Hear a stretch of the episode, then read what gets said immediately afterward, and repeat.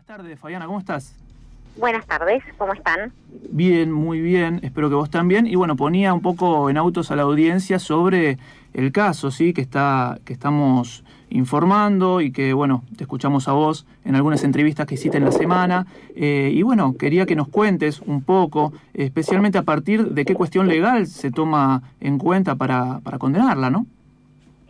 Mira, eh, se mm, construye a, través de lo que se llaman eh, los delitos omisivos, eh, una suerte de imputación contra Rosalía por no haberle dado a su hija recién nacida los cuidados necesarios y de esa manera ocasionar a sabiendas e intencionalmente, porque así lo describía la acusación, su muerte. Eh, nosotros en el juicio planteamos muchas cuestiones, eh, básicamente que no había, te lo, te lo explico para que se entienda, que no nunca hubo intención, que tampoco ella tenía la capacidad para poder evitar ni la capacidad psíquica ni la física. No sé si ustedes están al tanto de, de la vulnerabilidad económica y social que vivía Rosalía, de la jornada de trabajo que ella había tenido ese y todos los días, era de 5 de la mañana a 9 de la noche, trabajando en un frigorífico faenando pollos. Eh, planteamos que no pudo eh, evitar ese resultado que para ella tampoco fue gratuito. Y, bueno, eh, el tribunal la terminó condenando a ocho años de prisión por considerar toda esta situación y entender que darle ocho años de prisión era ver el caso con perspectiva de género, lo que nosotros consideramos que no, no ocurrió de esa forma. Bien, y te, consulto, te consulto, Fabiana, ¿cómo es esto de que utilizaron su declaración para, para condenarla, claramente? Sí, básicamente porque no, no había ninguna prueba en el expediente eh, ni en el juicio tampoco se pudo producir ninguna prueba que acreditara esa cuestión eh, la fiscalía, la imputación de la fiscalía de que ella a sabiendas y eh, e intencionalmente, digamos que en una suerte de plan criminal que había tramado desde el día uno de ese embarazo, una, un disparate, una locura, eh, ella había ocasionado intencionalmente la muerte de, su hija recién nacida. No había ninguna prueba.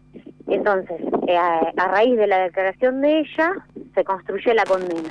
Ella declara y cuenta esto que, les estoy contando, su jornada laboral, eh, su estado de vulnerabilidad económica, social, que era madre de cuatro hijos, que además en ese momento era muy juzgada, en el pueblo por eh, estar nuevamente embarazada, eh, que era eh, vista como una mala madre porque dejaba a cargo de, de su hija de 12 años los otros tres chiquitos.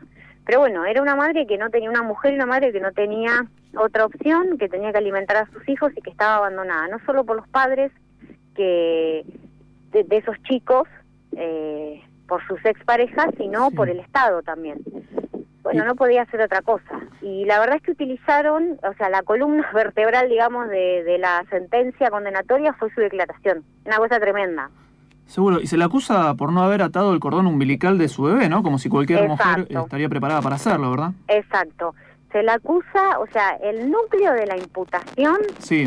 del fiscal fue no haber atado el, el cordón umbilical de su bebé y eh, el, el de la condena también, lo que es un horror, porque la condena, la sentencia condenatoria dice que una mujer de con cuatro hijos eh, de alguna manera tiene que saber de qué man está experimentada en el tema parto y tiene que saber cómo eh, atar un cordón.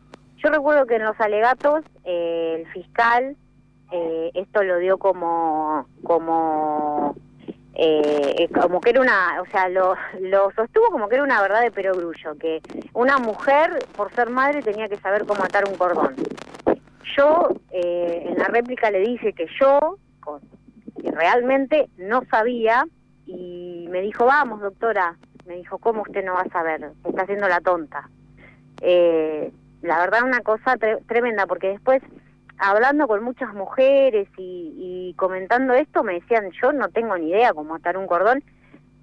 Y además transportándonos a la situación claro, el contexto, ella, exacto, ella eran las once y media de la noche, estaba sola en su casa de Argerich con sus cuatro hijos, eh, tiene dos contracciones, va al baño, la, mm, eh, la víctima nace, eh, ella se desmaya, los cuatro chiquitos gritando, se despierta, le pide a la hija un cuchillo para cortar el cordón, lo cortan como pueden, como saben, se empieza a desangrar ella, una cosa tremenda. La verdad, una, una situación muy triste eh, que termina, digamos, de manera muy triste también. Sin duda. Lo bueno es que eh, bueno, estamos trabajando mucho. Eso le iba a eh, consultar, Fabiana. ¿Ustedes van a interpelar eh, el, recurso Nosotros de casación? vamos a interponer recurso de casación ante el Tribunal de Casación de la Provincia de Buenos Aires. Tenemos la, la promesa de la Comisión por la Memoria de colaborar y presentarse como amicus y mm, también vamos a pedir el arresto domiciliario. Y la verdad estamos trabajando mucho en la difusión del caso, porque vivimos en una ciudad en que no se le ha dado demasiada difusión, eh, supongo que por alguna cuestión de conservadurismo de los medios, o por ahí se le ha dado otra mirada, pero hemos eh, llegado a medios nacionales eh, con una mirada con mucha perspectiva de género y hemos también llegado al Ministerio de la Mujer de la Provincia de Buenos Aires y al Ministerio de la Mujer, Diversidad y Género de la Nación, lo que nos eh, alegra muchísimo y nos reconforta porque nos están ayudando y están dándonos una mano en todo. También tuvimos em, contacto con la gente de la Administración General de la Nación eh, a través de una abogada que está eh, que trabaja con la doctora Julieta Di Corleto, quien nos, eh, Natalia Sarelli, quien también nos está dando una, una mano y una ayuda tremenda con, con material. Y bueno, estamos ahí. La, última pregunta que le hago tiene que ver con el caso de Belén, ¿sí? la, tucumana que estuvo dos años presa por una situación similar. ¿Esto le da esperanza? Muy parecido, muy parecido. Sí, nos da mucha esperanza. La verdad es que nos da mucha esperanza. Eh, le vemos muchas similitudes al caso con el caso de Belén y vimos cómo funcionó toda la red de, contención feminista en el caso de Belén y bueno, estamos tratando de que ocurra lo mismo.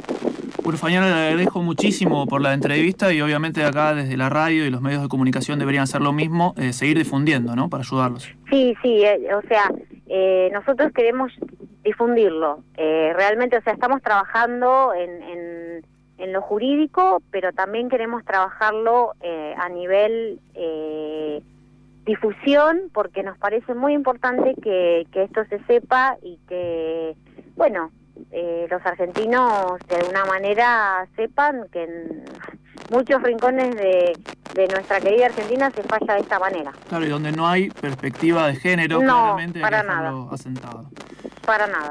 Muchísimas gracias, Fabiana. ¿eh? No, por favor, gracias a ustedes. Un saludo. Un saludo. Con nosotros Fabiana Banini, ¿eh? la defensora oficial en este